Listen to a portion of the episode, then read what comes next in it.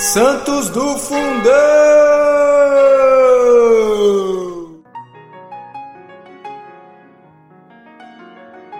Olá, amados, olá, amadas. Hoje, 13 de fevereiro, fazemos memória a São Martiniano.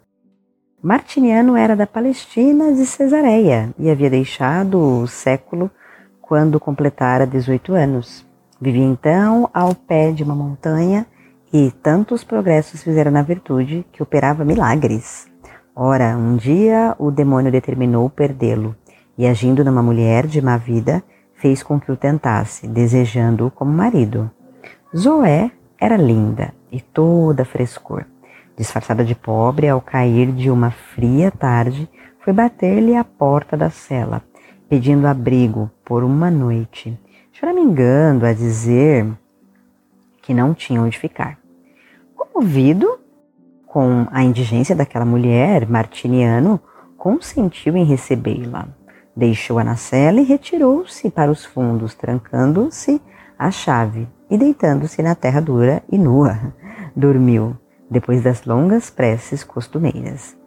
No dia seguinte, quando foi ver a hóspede, encontrou-a transformadíssima. Vestia-se rica e provocadamente, uma vez tirado o disfarce que usara, rogando ao ermitão que se casasse com ela, empregou toda a sedução feminina. Martiniano ficou atônito, atônito e desconcertado e confuso. Para esquivar-se, disse-lhe: À noite dar-te-ei a resposta. Passando todo o dia a orar, rogando a Deus que lhe desse força e lhe inspirasse horror à mulher, da qual se agradara, por artimanhas do diabo, foi recompensado.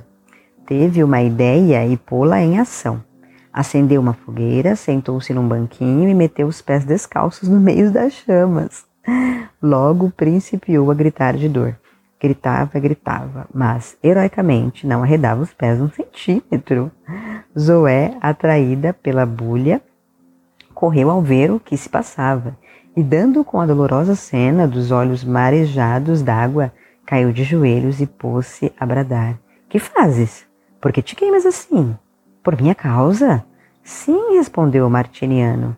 Com os pés semi-queimados, como poderia suportar o fogo do inferno, se mal aguento este?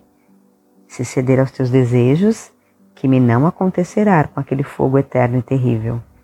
A mulher tocada, no mais fundo do coração, converteu-se.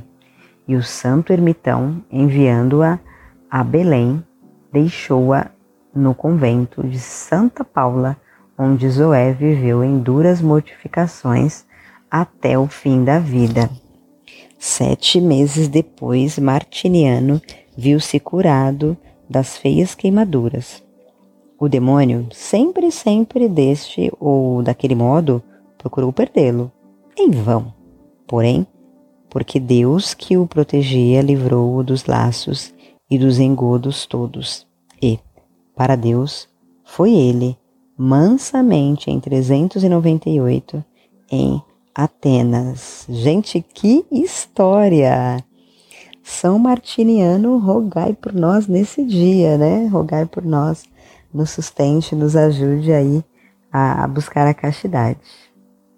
São Martiniano, rogai por nós.